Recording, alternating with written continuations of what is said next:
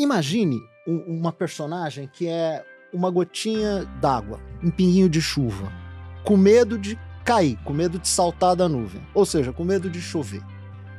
E imagina essa gotinha sendo utilizada, essa historinha sendo utilizada nas escolas para ensinar sobre meio ambiente, sobre os ciclos da água, como uma ferramenta pedagógica para ajudar os alunos.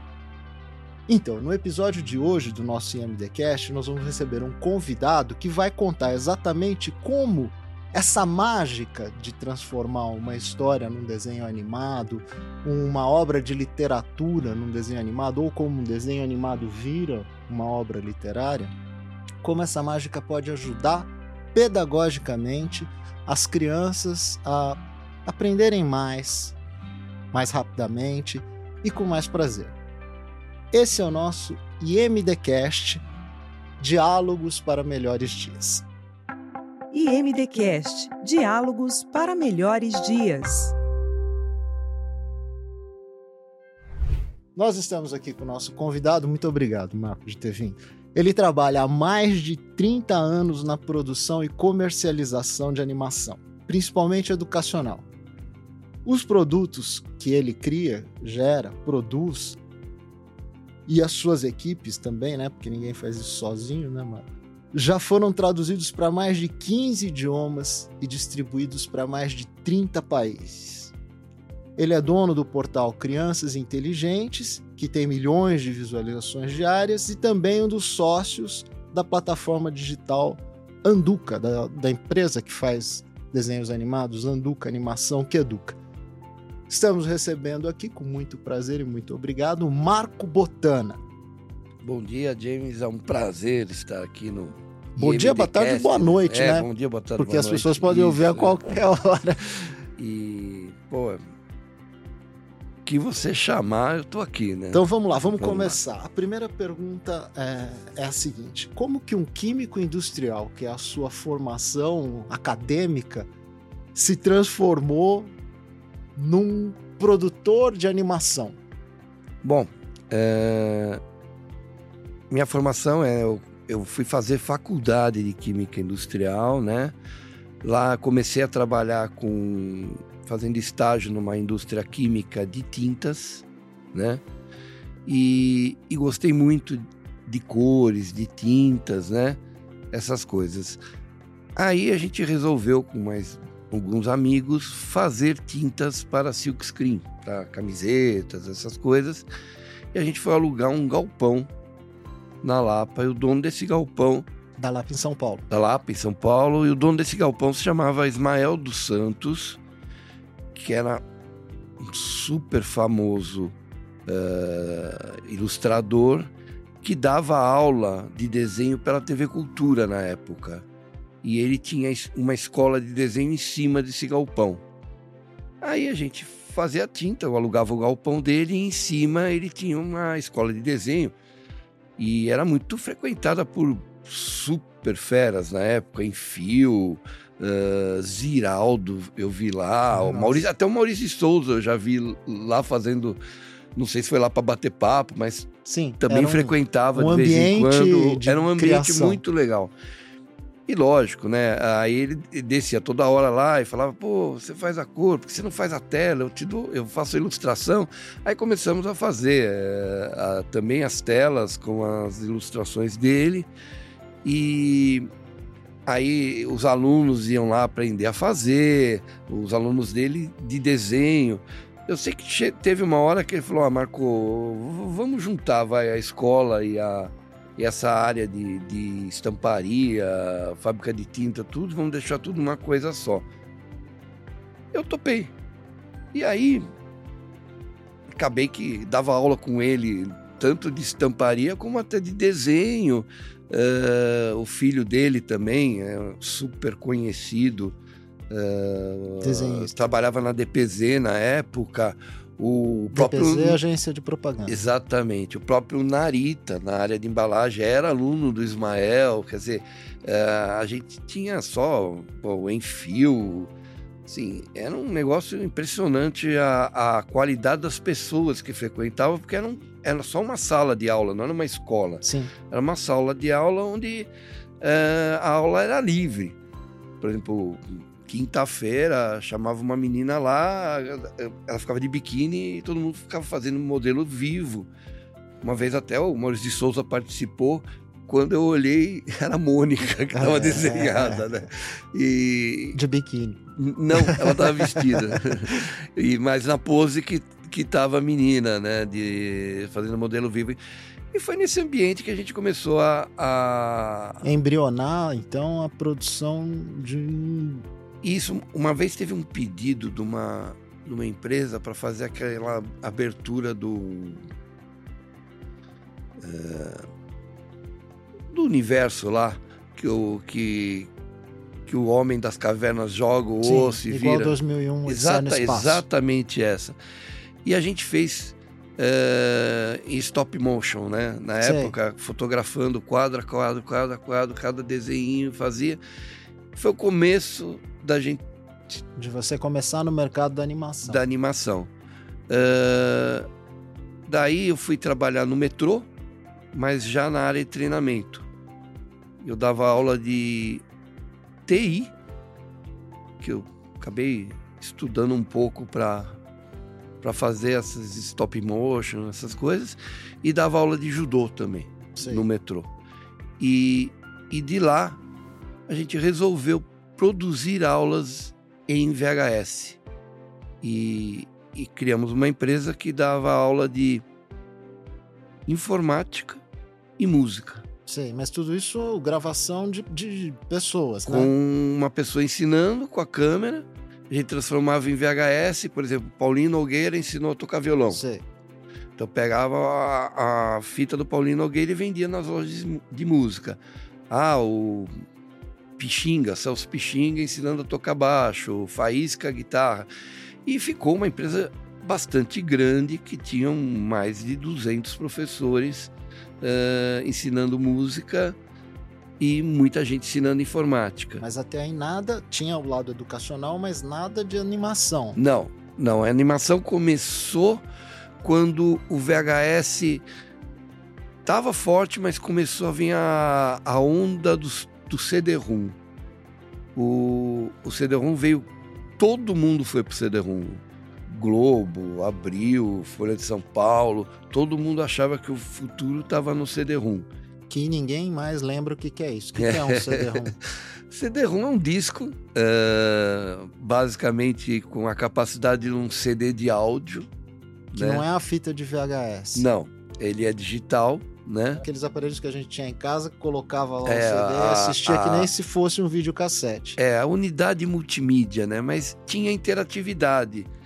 E todo mundo achava na época, isso nós estamos falando do final da década de 80, que eh, o futuro ia ser o CD-ROM. Então todas as empresas investiram em massa e a gente começou a fazer eh, conteúdo educativo em CD-ROM, né? Do conteúdo educativo nós fomos para game e veio uma febre de games em CD-ROM e eu acabei me associando e representando algumas empresas de game gigantes no mundo, tipo Electronic Arts, UBI, eu acabei trabalhando com eles, né? E a gente fez um trabalho tão legal que eles vieram para o Brasil, né? Se estabeleceram no Brasil e, e aí a gente voltou pro VHS. O CD-ROM, então, era no computador. No É computador, aquela, aquele unidade disquete de multimídia. Aquele Não, disquinho que coloca no. É um- é um- um disquinho que coloca no computador. Exatamente, igual um CD. Sim. Igual um CD, só que em vez de ser CD áudio, era o. CD ROM. ROM é Read Only Memory, que é a unidade de memória só para ler. Né? Você não gravava nesse CD-ROM, você só punha. Alguns eram regraváveis, outros. Aí era o CDR, que é o re- Recorda. Recordable, exatamente. O CD-ROM não podia gravar, né? E isso foi uma febre, né? Os jogos, o FIFA, Sim. o que a Tectoy lançou, depois a Electronic Arts veio trabalhar com a gente. o- Então não era animação ainda. A gente fazia, Bem embrionário. mas a gente fazia animação, a gente fazia jogos, Certo. então tinha uma área animada. Assim, acho que o primeiro editor gráfico para criança, quem fez foi a gente que se chamava Pintando com Seninha. A gente licenciou o Seninha e Do lançava. Ayrton Senna piloto. Com a Ayrton Senna piloto, ele tinha acabado de falecer e a gente acertou com o Instituto. E a gente vendia na Fenasoft, aquelas filas imensas. Sim. São Paulo parava, né, por causa da Fenasoft. E a gente vendia esse editor gráfico para criança. Depois a gente fez outros jogos. Uh, tem uma história aí da, da produção de jogos no Brasil, né? Tá. Com a vinda das multinacionais, não dá para competir, né? Electronic Arts, Infogrames, Ubisoft, não dava para competir. As crianças queriam mais os, os games internacionais. Então, nós voltamos pro VHS, ainda VHS, e começamos a fazer as primeiras experiências com animação mesmo. A gente falou, pô, o que, que a gente pode vender em VHS para criança, mas que a gente não precisa explicar muito o que é, né? Então a gente foi para os clássicos. Começamos com La Fontaine, tipo Cigarra e a Formiga, Tartaruga e a Lebre, Sei. e vendia direitinho nas lojas e competia bem com, com os produtos de fora, né? Certo. Aí a gente foi pro mais clássico ainda, né? Chapeuzinho Vermelho, Três Porquinhos. Mas aí com toda a produção, né? Desde desenhar, fazer a. Tudo, tudo. Era um média-metragem, vai. Tinha uns 40, 45 minutos, que era o mínimo que uma loja aceitaria numa fita. Que se tivesse menos que isso, ia falar, não, o consumidor vai reclamar, porque tem menos de 40 minutos. A gente trabalhava nessa. tudo sem incentivo, tudo com Iniciativa. produção própria, né? A gente trabalhava e fazia perto de um clássico a cada três meses, assim. A gente produzia desde o áudio, o, a música e efeitos, a animação, fazia tudo. Pra né? gente ter ideia, né? Pra- até pra ter uma, uma noção disso. Então você pega a história, você roteiriza essa história, aí você faz os diálogos, você chama os atores pra fazer a, a, a locução, ao mesmo tempo o pessoal faz todos os desenhos da história. E na, e na época não era digital, né? Não tinha inteligência artificial como tem hoje. Não. Você ia fazendo desenho quadro a quadro. É, a gente faz, é, o- fazia uma parte na mão, mas já tinha bastante editor gráfico, né? Então, é, uma parte fazia na mão, mas não era no acetato, Hum. como era antigamente. Fazia já no computador, mas toda a parte de, de animação, tu- tudo era muito complicado, assim. Era Sim. acho que saiu a primeira versão de um software de animação que hoje muita gente usa, que se chama Tumbum, foi nessa época, Sei. que foi no final da década de 90. Acetato que você falou é da época da Disney que ia desenhando Isso. mesmo, cada um num acetato, né? Um E eco- filmava. Filmava quadro a quadro, tinha uma mesa que, né, Tá. que, que ela ficava presa, então você ia fi- filmando quadro a quadro. Quando você começou, então, já era tudo dentro do computador. Na animação, sim. Tá. Na animação a gente já passava, já tinha uma mesa digital, eh, mesa de digitalização, quer dizer, já tinha umas facilidades. Certo. Não era aquele negócio de, de fazer no acetato, né?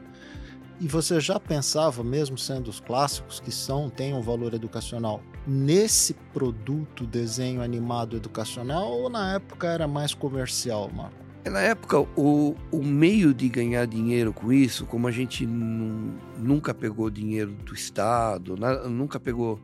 eh, o- a gente ganhava dinheiro com isso vendendo isso para a loja, né? E a loja eh, queria entretenimento. Nós fizemos um vídeo educacional que se chamava Mike Ensina Inglês e levamos para as lojas, as lojas compraram e vendia, mas não era a venda de um clássico. Até porque Chapeuzinho Vermelho, Três Porquinhos, Cinderela você não, explica, não precisa explicar muito nem para o pai nem para a criança o que, que é, né? Ele traz em si os seus É, valores, que É, e pode vem, ou não ser usado pedagogicamente ou só É. para divertir. e vem vindo de pai para filho isso, né? Quantos, séculos. quantos séculos, né? Então, era uma forma de da gente conseguir vender sem ter o dinheiro da propaganda, né? Então, era mais mais fácil. Bom, e aí chegou o DVD, né? E o, o Brasil é muito imediatista, né? Eh, chegou o DVD praticamente em um mês não tinha mais VHS nas lojas. É diferente, por exemplo, nos Estados Unidos ficou três anos dividindo DVD com VHS. No Brasil, depois de um mês, as lojas falaram: não, agora o negócio é DVD, não quero mais VHS, Sim. não vou comprar mais, Nem o aparelho, nem as fitas. nem o aparelho, nem as fitas.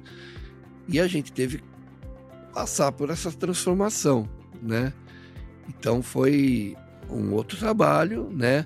Eh, esses clássicos foram para o DVD e aí teve outras demandas, né? Que, por exemplo, começaram a sair uns uns filmes dos grandes estúdios voltados para criança ah, com histórias sobre ah, peixes, carros, Disney, ah, Pixar. é, as exatamente, né? Por exemplo, um fazia um, um filme sobre animais, né? Sim.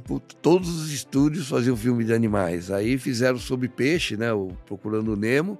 Aí todo mundo fez tubarão, não sei o que. Assim, Sim, cada certo. estúdio Aproveitava É, a onda. Da... aproveitava. Aí pinguim, todo mundo fazia pinguim, né? Sim. E, e aí uma- um grande cliente, né, que está muito em pauta agora, né, que era o nosso maior cliente de DVD, ele detinha acho que 60% do mercado de DVD, De venda de DVD. de venda de DVD, que eram as lojas americanas, Sim. né? Eles me chamaram lá e falaram, olha, Marco, a onda agora vai ser carros, né? E, e nós estamos brigados com a Disney. A gente teve um, um problema comercial aqui e tal. E o que, que você consegue fazer, né? Com um carrinho.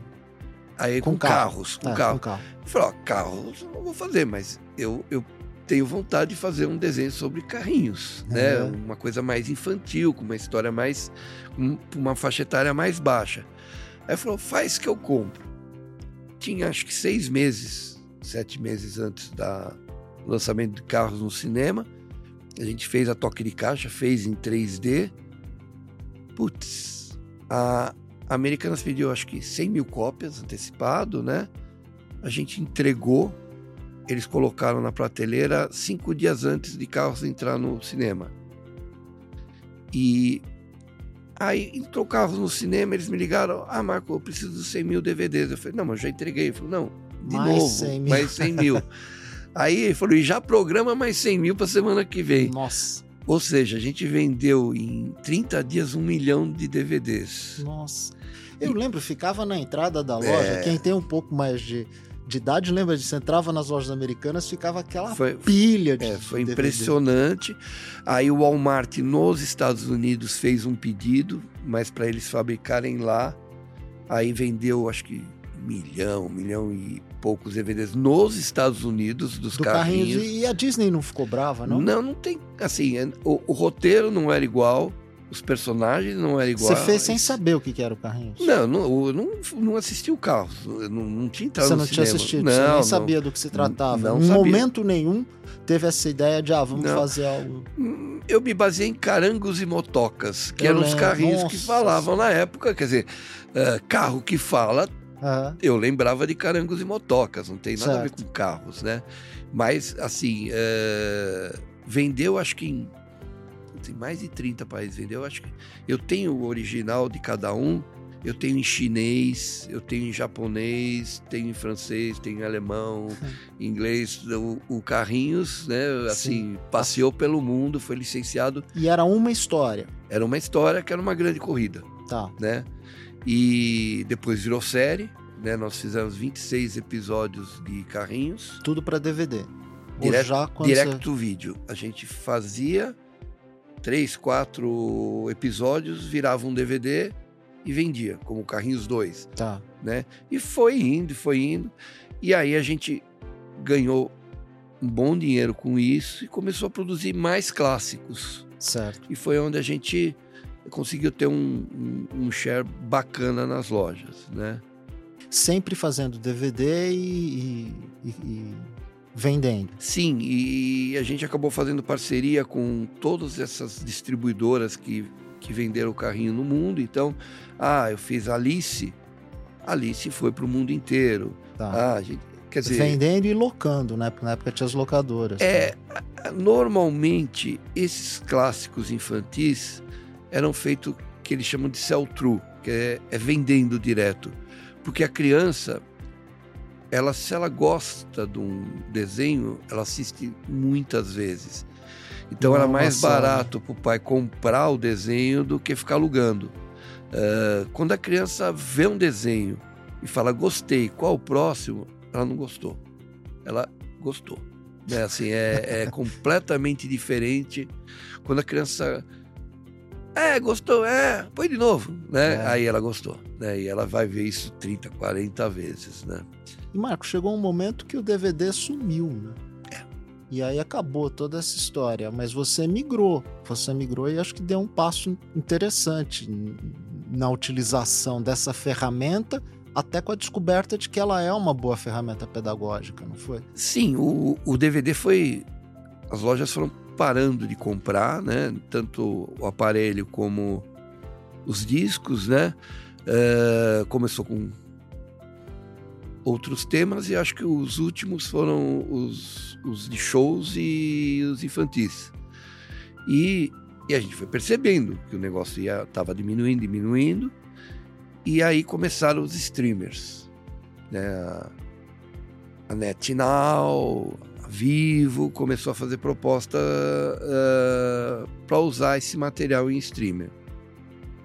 A gente colocou esses produtos nos streamers, viu que a audiência era bem alta, mas o, o valor que recebia era bem menor. Aí a gente criou um canal no YouTube. Esse canal no YouTube teve uma audiência muito alta e e a gente estudando o YouTube viu que era mais interessante eh, curtas e não médias metragens como no DVD. Tá, o tempo na frente do computador da criança é diferente do tempo na frente da Não é nem de TV. tempo na frente, é que a, a criança quer produção nova ah, muito, muitas vezes, né? E Mesmo que ela assista várias vezes, ela gosta da novidade. ela gosta de novidade. Você fazer um produto a cada quatro meses não era o, o que a gente achava que era ideal. Outra coisa que a gente sempre gostou de educativo, né? E, e os canais infantis já estavam fortes com entretenimento. Sim. Então a gente falou, ah, então vamos colocar alguns ah, vídeos educativos e vamos ver o retorno disso. E o retorno foi impressionante, assim, principalmente o educativo com música. O educativo musical teve um retorno assim absurdo assim, Retorno de audiência, você tá falando. de audiência Isso no YouTube. no YouTube. Como chamava esse canal? Crianças Inteligentes. Já é o Crianças Inteligentes, que hoje é um portal. que hoje é um portal, mas é um canal no YouTube que tem mais de um milhão de inscritos, tem meio bilhão de views, Meio bilhão. meio bilhão 500 de, milhões. 500 milhões de views e faz todo dia perto de 300 mil views, todo dia, assim, parece um reloginho, né? Eh, E nós estamos falando de que faixa etária? bem baixa, bem baixa. Eu acho que a gente queria que fosse a partir de quatro anos, mas eu acho que pelo retorno que mandam pra gente, principalmente no Instagram, que colocam a criança brincando com as músicas, nossa, um ano e meio, dois anos, Já o menino tá tá, lá, frente. é, e, ah, uh, quer dizer... e aí né? nós estamos falando de celular, né? Do mobile. Mo- 80% da audiência hoje de YouTube do meu canal é mobile. O seu canal, é, e, e vídeo brinquedo, você também teve? Qual a diferença de crianças inteligentes e vídeo brinquedo? Vídeo brinquedo era 100% entretenimento. Não era voltado à educação.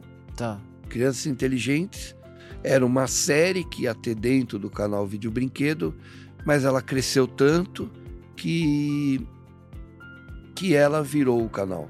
Tá. Né? Ela assumiu a questão pedagógica Ela- e educacional, acabou Exatamente. protagonizando. E, e na época o YouTube, antes do, do Copa, Copa é um- uma, é uma sigla de uma entidade americana que cuida de proteção de dados para crianças, né?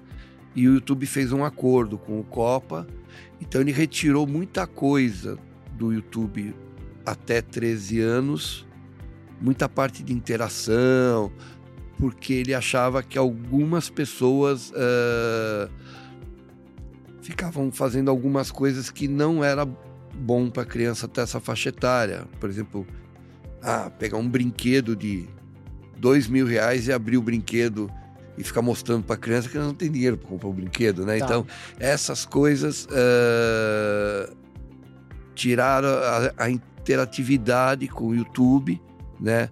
É, é polêmico isso, até hoje tem, tem muita discussão sobre isso. Mercadologicamente é legal, pedagogicamente não. Né?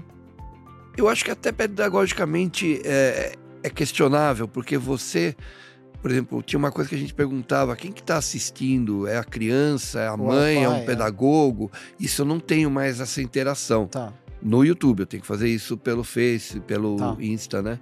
Ahn, que são coisas que ajudam a gente a ver o, o, o, o que vai produzir para os próximos, né? Mas ah, isso foi retirado, né? Mas quando tinha, a gente via que a faixa etária era muito baixa, né? A gente faz alguns assuntos para subir a faixa etária, ah, mas às vezes Quem, aquela quem criança se apropria são os são pequenininhos. os pequenos, são os pequenos. E, e aí você é, criou essa plataforma além do YouTube também nu- num site, numa- num, num grande sítio. É um, é um site que tem eh, esse material de uma forma mais organizada, não tem propaganda, né? Porque o YouTube coloca propaganda, o nosso não tem nenhuma propaganda, é um ambiente totalmente assim fechado ah, e seguro. Ah, e as pessoas assinam, é um custo bem barato. Tá. As pessoas assinam e, E tem acesso àquele e conteúdo. tem acesso ao conteúdo organizado por, por matéria. Por exemplo, a EIOU é a área de línguas, eh, de, de, de língua portuguesa, escrita, né? Eh, Fazendinha da Matemática. Fazendinha da Matemática 1, 2, 3, né? Assim, Fazendinha da Matemática são 50. e- É uma novela, parece uma novelinha mexicana, só que é de animação, com 52 episódios, que fala tudo que uma criança tem que saber de matemática para aquela faixa etária. E como isso é criado? Assim, existe essa preocupação de você estar criando uma ferramenta de apoio para a criança aprender, para a criança se tornar um, um aluno melhor? Sim, tem um conselho consultivo lá Sim, que tem professores, que dá o pedagogo, caminho pedagogo, é, que fala, pedagógico. Olha, uma criança tem que saber contar, por exemplo, até 10 com essa faixa etária. Ela tem que saber contar até mil com essa faixa etária. E a gente coloca isso, no caso da Fazenda na Matemática, nessa novelinha. Né? A- na primeira temporada é como se fosse, sei lá, a pré-escola, né? Que Certo. agora E aí você vai aprofundando. e vai aprofundando até o fim, vai até o final do primeiro grau do ensino fundamental. E você percebe que os, os educadores, professores participam, utilizam? A gente tem muito feedback no, no Instagram e agora no WhatsApp, que tem um número de WhatsApp no, No tanto canal. no canal do YouTube como lá. No canal de YouTube não precisa pagar, não é assinatura, só no Crianças Inteligentes Portal. É, o canal do YouTube tem, é, tem o YouTube Premium que tira Sim. as propagandas, né? Então, Tá, não, quem quiser assistir e não quer que o filho veja propaganda, Paga o prêmio. paga o prêmio. E se quiser assistir do modo que não pague nada, Aí é no portal Crianças Inteligentes ou no Premium do YouTube. no, no- não, não paga nada é no YouTube normal, Tá. né? Ah, mesmo assim, a gente tem uma super preocupação com o conteúdo, com E é um canal premiado, né? Assim como o portal. Olha, uh, a gente já ganhou prêmio, né? Já ganhou o, o, o Kids Animation de Los Angeles, né? Com o melhor curta de animação infantil. A gente ficou em 2021 em quarto lugar no IBEST como o melhor canal de educação, sendo que os três primeiros não eram infantil, eram, uh, eram canais de educação para adultos, né? Para pessoas uh, mais Então, o primeiro velhas. infantil foi o Criança primeiro infantil foi Criança Inteligente.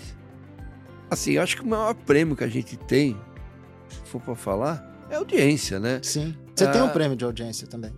Dá até, a plaquinha do YouTube eu tenho toda, só não tenho de diamante lá, que, eh, que acho que são 50 milhões de inscritos, sei lá, essa eu não tenho.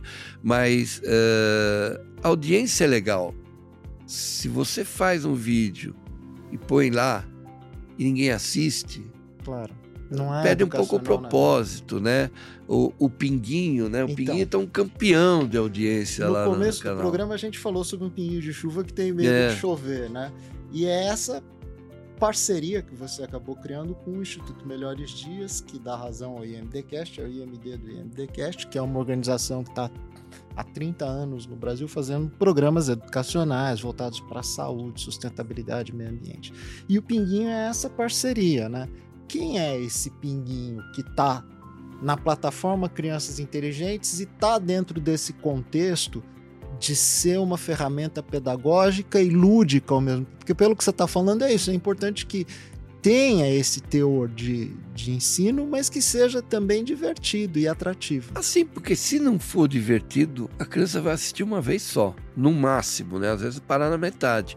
Então, assim, tem que ter a coisa do, do fã, do tem que ser divertido, tem que ter o entretenimento, né? Senão não vai rolar, né? Assim, é muito difícil para a criança você ensinar alguma coisa se ela não está querendo aprender e se ela não está querendo, uh, se ela não tem curiosidade sobre a coisa, Sim. assim.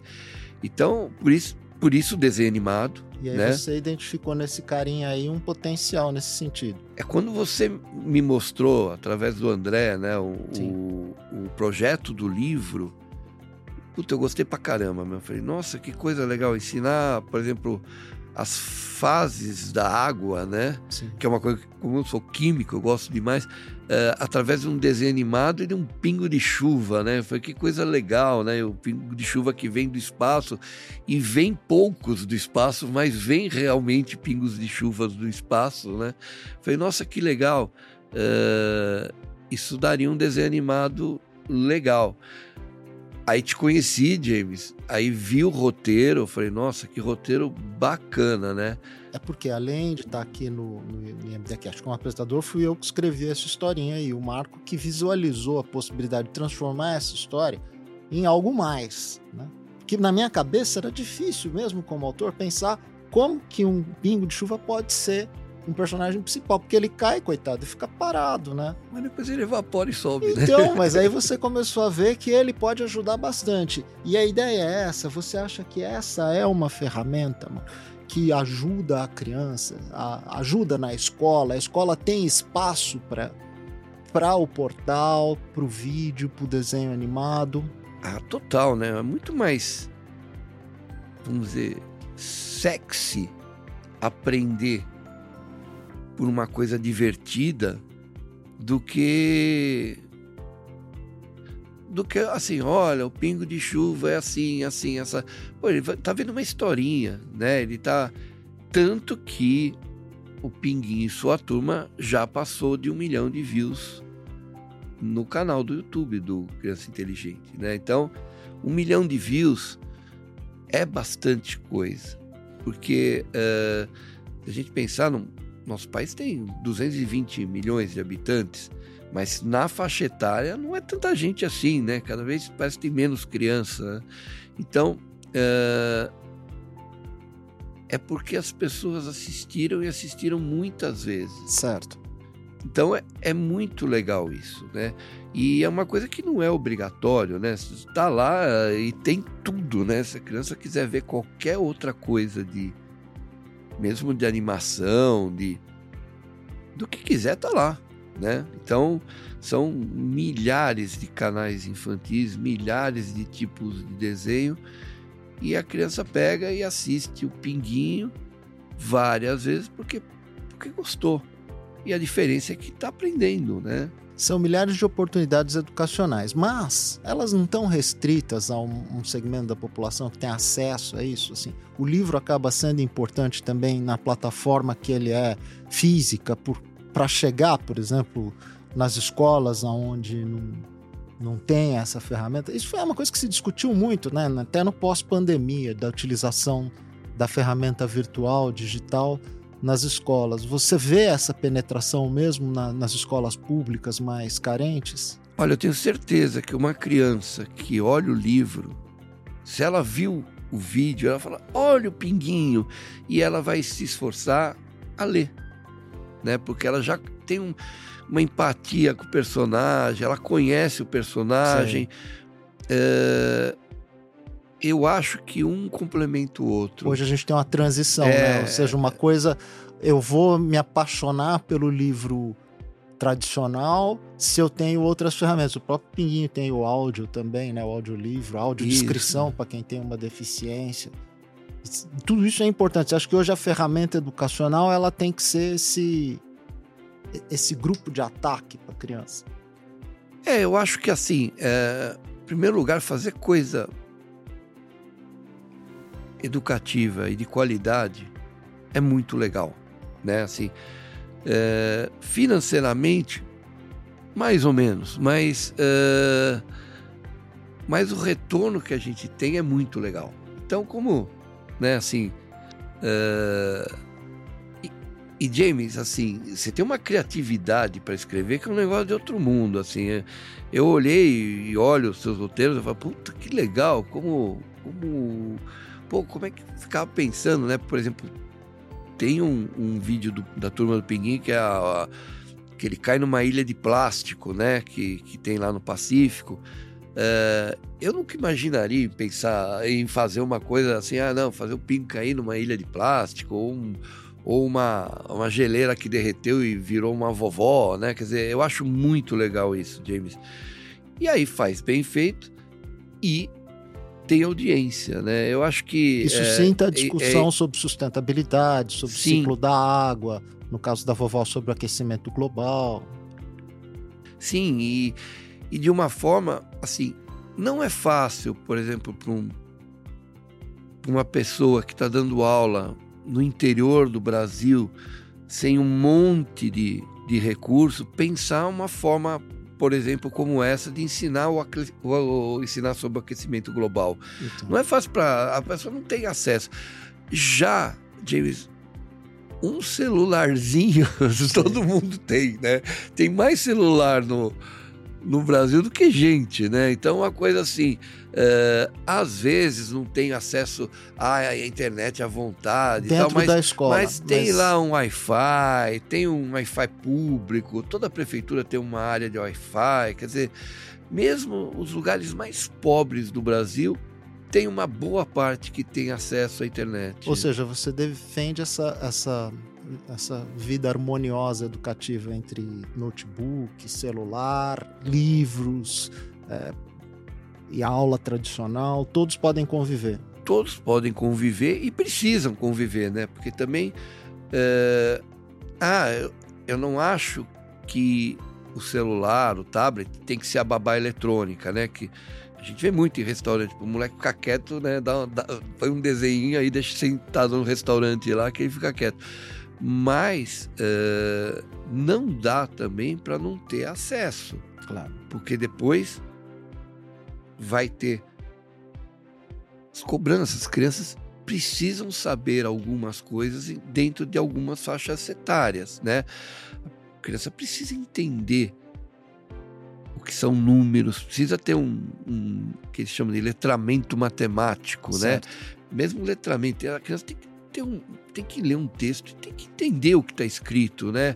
É muito triste, é muito triste você ver uma pessoa adulta e, e, e tem milhões no Brasil que, que é analfabeto funcional. Ele até lê o texto, mas ele não sabe o que aquilo quer que tá dizer, né? escrito. E Marco, qual, como é o acesso? Porque a gente está conversando aqui, muita gente É. não está vendo, então não está vendo o pinguinho, né? É. Nem viu você, infelizmente, né?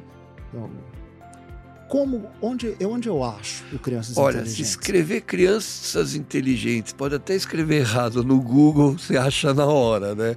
É, é um canal no YouTube, né? Ou www.criançasinteligentes.com.br, lógico, não é criancas, né? Porque não tem a cedilha no, no www, mas escreveu crianças inteligentes, seja no Google, se quiser ouvir as musiquinhas, Spotify, Deezer, Você está em todas as plataformas. todas, todas, Assim todas. como o IMDcast estará também. Isso, TikTok, Instagram, ah, Facebook, mas o, o conteúdo principal tá na plataforma e no YouTube.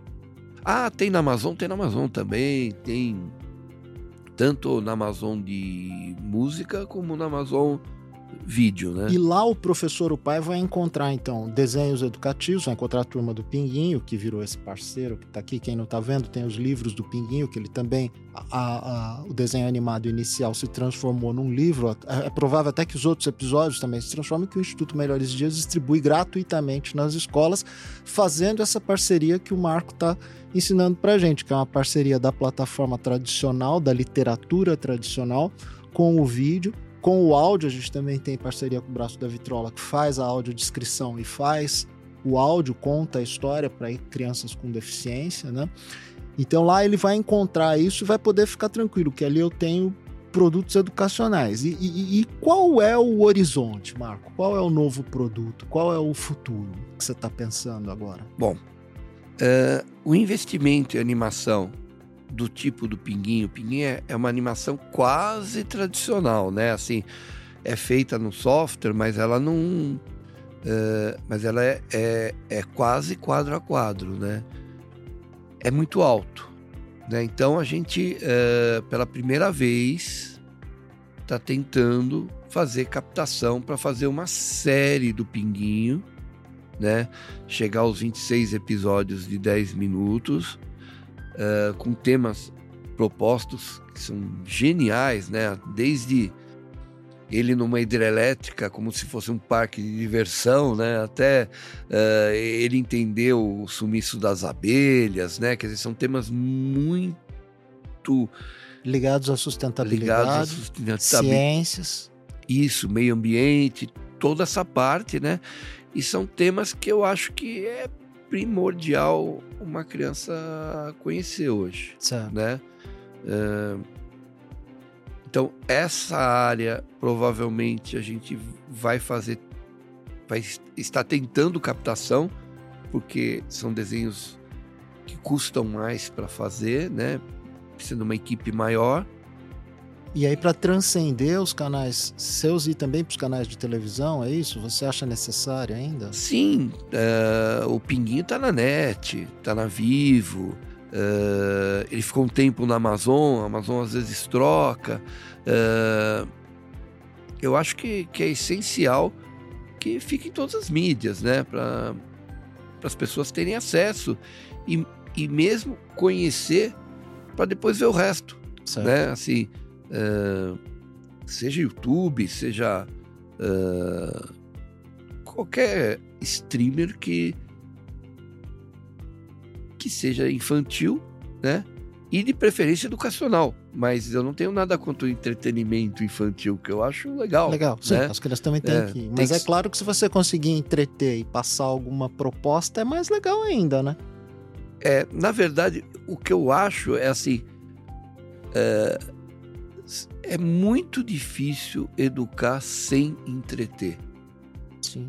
né? Aquilo que a criança não, não é estimulada, ela pode até aprender na hora, mas depois não, não vai aprender. Mas a recíproca também existe, né? Por outro lado, é possível você entreter sem com zero de educação, né? Sim, sim. É.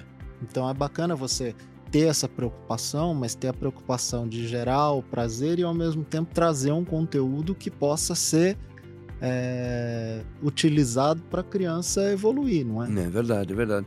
Ah, eu gosto muito de, de educação e gosto demais de desenho animado. Assim, é... pô, eu, eu, lembro de ir no cinema assistir Pinóquio, que é, já tô velhinho, né? Então, assim, não, não, não me marcou muito os desenhos que eu assisti. Tradicionais, que viraram tudo live action agora. É, né? mas mesmo na infância, né? Assim, Hanna-Barbera, essas Sim. coisas me deixou, assim, eu era absolutamente louco por aquilo. E, e, bem ligados ao entretenimento, né? Sem esse cunho que você acabou trazendo nos seus produtos, que é de ensinar a contar, de ensinar. Eles tinham valores incutidos, né? Mas de alguma forma você acha que isso formou o Botana, dono de uma empresa com milhões de Pô, eu acho que isso ajudou. Meio bilhão de, meio de bilhão. pessoas que viram. Só é no canal do gente. YouTube. Então, é Tem o canal gente. da Jovem Pan Kids também, que eu que faço a curadoria na Jovem Pan. E, e, e tem quase tudo educacional que tem lá. Ou seja, é uma baita responsabilidade bem. Você está impactando na educação, né? Você sabe disso. Você está impactando na educação de novas gerações. Isso te tira o sono ou te dá prazer, orgulho e. Não, peraí, eu acertei a mão. Ah, eu acho legal, assim, sinceramente, eu acho legal pra caramba, porque, na verdade, James, eu tô falando aqui, eu tô lembrando uma das coisas que mais me impactaram quando eu era criança foi Vila Sésamo. Sim. E, e é, assim, muito do que eu faço de animação, eu me inspiro em Vila Sésamo. Cocoricó, Ratimbum, nossa, uh, eu, assim, eu acho o máximo, por exemplo, aquela música do Hélio, do Cocô, né, Sim. que tinha no... Hélio Ziskind, né? É o... Exatamente, o Renato Lemos também. Uh, pô, a música que eu olhava, nossa, que música legal, né? Tanto que no Criança Inteligente não só tem música do Cocô, como tem do Xixi e tem Sim. do Pum né? E se somarem as três, acho que dá 100 milhões de views. Quer dizer, as crianças gostam, assistem e se divertem, né? E hoje você está vislumbrando o quê? Tudo bem, você falou do futuro do Pinguinho, que pode assumir novas plataformas, né? Eu, que é o, o livro, é essa série de desenho, mas como ferramenta, como mídia, você acha que essa essa vida da, do YouTube e do portal ela, ela é limitada também ou a tendência é que, pelo contrário, que tudo migre para esse, esse local? Essa é a pergunta de vários milhões de dólares, Quem né? Qual vai ser leva, o né? próximo, né? né? É. Quem vai ser a TV do mundo, né? É. Uh, a gente viu, né? Chegou Netflix, né? Chegou arrasando, agora deu uma parada, né? Porque todo mundo entrou com streamer. Uh, ainda eu acho, por mais que, que tenho, tenho sérias críticas, o YouTube é a maior democracia em termos de imagem. Porque cada um que quiser subir seu conteúdo sobe Uh, lógico que agora ele, ele, restringe muitas coisas, porque ele ficou tão grande que, que, ele tem algumas responsabilidades, né? Que ele não pode deixar qualquer porcaria no ar, mas e o maior crítico do YouTube é a audiência, né? Ele tem um algoritmo maluco lá que ele só começa a oferecer as coisas para as pessoas assistirem se aquilo Está sendo assistido. Está sendo assistido. É a cobra comendo o é, próprio rabo. Exatamente. É, é fresquinho porque vende mais, vende, vende mais, mais porque, é porque é fresquinho. Então, por mais críticas que tenham, ele, por exemplo, é, os inscritos no YouTube são inscritos, porque ele pune se um canal fizer qualquer coisa para ter inscritos sem ser as regras dele. Diferente dos, de várias outras plataformas, que é um mar de, de inscrito ali que a gente não sabe direito, né? Assim, é, é, então eu acho que o YouTube tende a ter uma vida, a ser um, um dos players por longo tempo. Agora, eu... Marco, então você acertou a mão, né? Porque você tem milhões e milhões. Agora vamos imaginar uma situação hipotética. Você é um professor, você está na sala de aula hoje. Eu hum. te coloco amanhã, você acordou, eu falei, Marco, tá aqui, ó. Hum. Você está aqui nessa sala de infantil 1, entrando para dar aula. Infantil 1, para quem não conhece, a gente tem a educação infantil 1, infantil 2 e ensino médio, porque o que antes era primário foi dividido, começou mais cedo, no antigo pré-primário já é infantil. É, é o, nova pré, o pré-primário é primeiro ano agora. Isso, do infantil 1. Então você está entrando lá com as suas turminhas de infantil 1. Mas você, por outro lado, tem os seus canais. Que dica você dá para o professor? Que dica você, como professor, teria? E como um cara que já deu certo no YouTube, na, na plataforma digital, no site, para utilizar tudo isso? Bom, eu acho que o, o, professor pode utilizar, o professor pode utilizar todas as ferramentas que ele tiver, né? Se ele tiver alguma coisa gamificada, é, tem que utilizar. Mas eu acho que o principal é o professor entrar na sala com vontade de ensinar, né? Ele pode fazer uma atividade, por exemplo, com as letras, ele pode pôr a musiquinha para assistir, ele pode colocar um vídeo de letras. É... E depois ele pode fazer uma atividade física com as letras. Quer dizer, é... eu, eu acredito piamente que, é... que o ensino é com o professor. Sim. Assim, a sala é, de aula. É na sala de aula, eu acredito e, nisso. E esses caras são boas lições de casa. São excelentes lições de casa. Né? E, e agora vai vir coisas impressionantes, né? Como inteligência artificial. É, eu tenho acompanhado muito, porque eu tenho uma filha de 19 anos que está estudando numa escola muito difícil, né? E, e já existe lá uma preocupação. Na faculdade, então. Ela faz mecatrônica na Poli, na, na USP, né? E, e lá já tem toda um, uma preocupação para ver se o aluno não está fazendo as respostas via. Se não é a inteligência artificial é, que está estudando para ele. Exatamente. Já tem lá vários uh, protocolos para checar. E, e eu acho que vai inteligência artificial vai dar uma virada no ensino que vai ser um negócio de maluco, assim. E, e não pensa que vai ser só para faculdade, não. É, vai ter um monte de criança indo no GPT da vida lá e fazendo a tarefa, né? Assim, o, o Ctrl C, Ctrl V vai virar uma coisa do passado, né? Eles hoje vai ser uma coisa vai ser um grande desafio para o educador. Sempre colocar essas novas ferramentas a seu favor, né? Não expurgá-las, não dizer não, que elas não, são. É, não dá para não, e não dá para não ter, né? Assim, é, é, um, é um navio, né? Essas, essas, essas áreas tecnológicas não dá para falar, não dá para ter, né? Não, isso vai vir.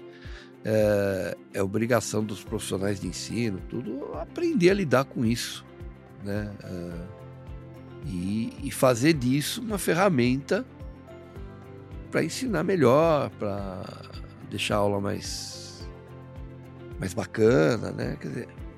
Assim como o Estado também está sempre atento que tem que tentar dar oportunidade para todas as camadas sociais, né, Marco? Assistirem o seu canal no YouTube, verem também o seu portal, sim, socializar é, isso sim. que não dá para dizer que não tem prender a respiração e é, não, não dá. fingir que não existe. A ONU falou que uh, eh, 80% das crianças até 7 anos hoje vão trabalhar em profissões que ainda não foram inventadas. Quer dizer, pô, é, eles têm que ter uma capacidade de pensar, uma capacidade de entendimento, não? É, precisa estar preparado para isso. Né? Não vai ser uma coisa simples. Sim, e de provocação para essas diversas possibilidades que a gente tem nas diversas mídias e na, nesse, nesse, nessas novidades que você também está apresentando para a gente. Marco, te agradeço enormemente a participação, te agradeço demais a parceria com o Instituto Melhores Dias e espero que você continue. Tem mais algo que você queira acrescentar para os nossos espectadores e ouvintes? Olha, James, eu que agradeço né, de falar de um assunto que eu, que eu gosto tanto, e entende, né? É, né? E, e, sei que você entende pra caramba também. Então, assim, eu sei que é, eu, eu já li vários roteiros seu, conheço o teu trabalho do tempo da TV Cultura e, e, sei o quanto você é bom nisso, né? Então Obrigado. eu que agradeço ser convidado aqui e, e ok, para mim tá, tá legal. Então quem acompanhou pode continuar acompanhando. Se você ouviu uma vez e gostou, o Marco ensinou, pode fazer que nem criança. Ouça outra, ouça outra, ouça outra. Se você é educador, pensa bastante no que ele falou, que foi bem legal, né, Marco? De levar para casa, para a lição de casa, essa, esse mundo divertido, mas ao mesmo tempo provocador, né? Que acho que essa é uma grande lição que você passou para gente. O entretenimento pode ser provocador, deve ser provocador, pode ser educativo, pode ser só entretenimento.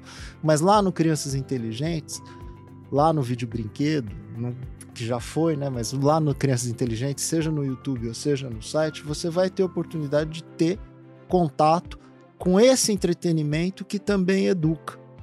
Daí a Anduca, né? A animação que educa, que é a sua empresa nossa de, de, de animação e de educação, que são essas ferramentas que vão abastecer esse universo de YouTube, esse universo de, de mídia digital que hoje tem que estar tá no nosso cotidiano. Muito obrigado, Marco. Muito obrigado, Valeu. espectador. Muito obrigado, ouvinte. Esse daqui é o IMDcast o, o podcast do Instituto Melhores Dias, que é uma organização que se preocupa exatamente com tudo isso que o Marco deu dica para a gente hoje, que o mundo precisa mudar e ele muda por meio da educação, muda por meio da reflexão. Então a gente convida você, agradece do fundo do coração você que participou com a gente desse bate-papo maravilhoso, né? Desse retrato do que é a animação no Brasil, que o Marco participou de todas as etapas e ainda participa. E eu convido você, além de reouvir tudo que foi conversado, também a ver nossas plataformas digitais, conhecer os nossos programas, conhecer o que o Instituto Melhores Dias faz. Se quiser participar conosco, participe, vai ser muito bem-vindo. Afinal de contas, para mudar o mundo, a gente precisa dar as mãos rumo a dias melhores. Muito obrigado e continue com a gente nos nossos próximos episódios. Marco, valeu, cara. Obrigado mesmo. Obrigado a você. IMDcast. Ouça, inspire-se e construa melhores dias.